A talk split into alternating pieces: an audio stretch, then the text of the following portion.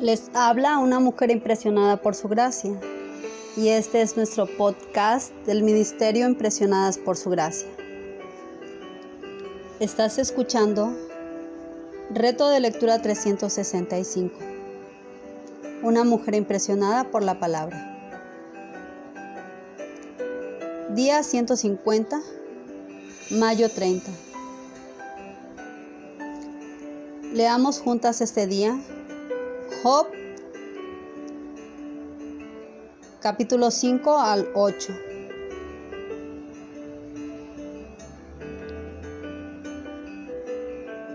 El día de ayer dejamos a Elifaz hablando y hoy en el capítulo 5 todavía sigue con su monólogo, exponiendo razones a Job de lo que le acontece. Y las palabras que dan inicio a este capítulo son, a mi entender, lapidarias. Prácticamente diciéndole que no tiene a dónde ir y que mucho menos tendrá quien le responda.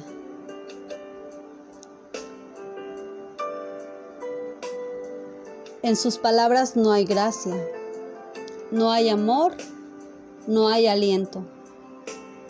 Sin embargo, encontramos atisbos de esperanza en los versículos subsiguientes del 8 al 27, donde apunta a Dios en medio de toda esta calamidad.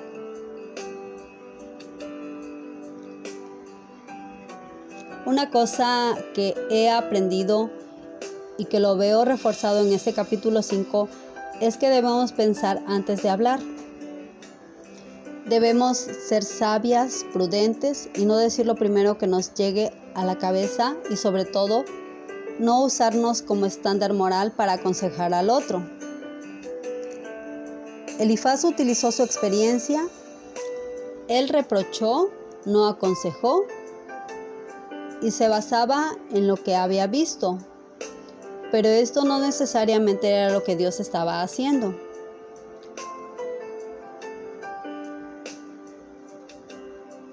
Recordemos que así como todos ellos, incluyendo a Job, no sabían lo que Dios había hablado ni dispuesto.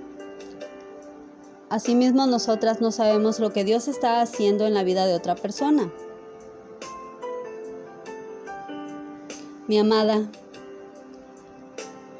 que Dios nos guarde de creernos que tenemos todo el cuadro completo cuando alguien está sufriendo o en pruebas.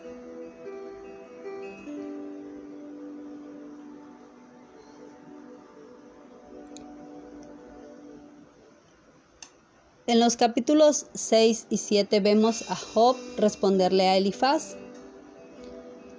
Me impacta sobremanera sus respuestas y aunque no nos dice mucho, tal vez del tono o su reacción, sus palabras hablan de un hombre que mantiene la cordura en medio de todo. Job reconoce su situación, clama a su Dios pero mantiene sus ojos donde deben estar, en Dios. En los versículos 8 y 9 reconoce que solo en Él puede encontrar descanso y que solo su Señor puede conceder que su petición sea concedida, pero a la vez reconoce que ha sido Dios quien consintió en aplastarlo. En medio de su discurso me llamó la atención este versículo. El versículo 14 dice,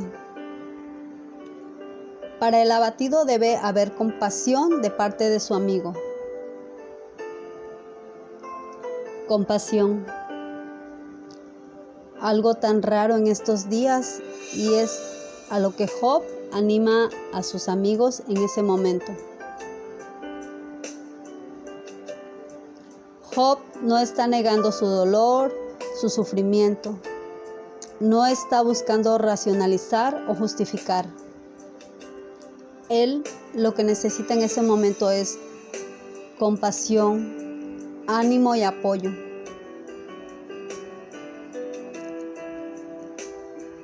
Eso es una de las cosas que hace el sufrimiento. Nos anima a fijar nuestros ojos en Dios. Nos cambia de perspectiva nos ayuda a mirar por encima del sol.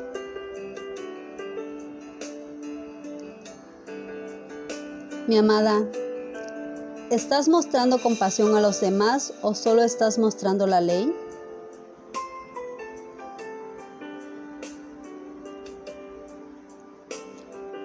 Finalmente leemos hoy el capítulo 8. Vemos ahora a Bildad iniciar su monólogo. Recordemos que ya han escuchado la conversación entre Elifaz y la respuesta de Job, donde pide compasión y comprensión. Pero Bildad inicia de una manera más fuerte que el anterior amigo. Es como si las conversaciones fueran escalando de tono. Parece como si de su respuesta anterior su amigo entendiera que él se presenta como justo y asegura que Dios no rechaza al íntegro, animando a que deje de ser impetuoso y que entienda que había pecado y también sus hijos, como lo leemos en el versículo 4. Y él mismo que no busca a Dios en los versículos 6 y 7. Ciertamente no podemos negar que también aquí encontramos un enfoque que apunta a Dios, donde claramente vemos cosas de su carácter.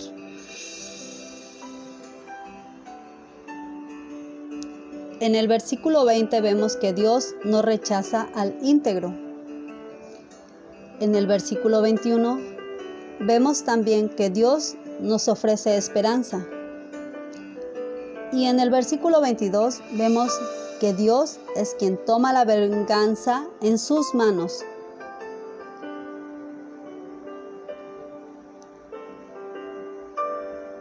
Mi amada, qué bueno es saber que en Cristo ya tenemos acceso libre al trono de la gracia.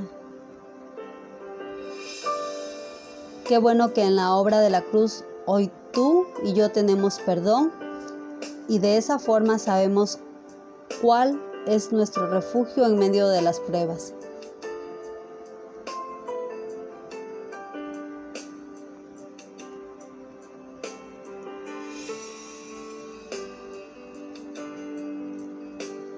Gracias por escucharnos en este bello día.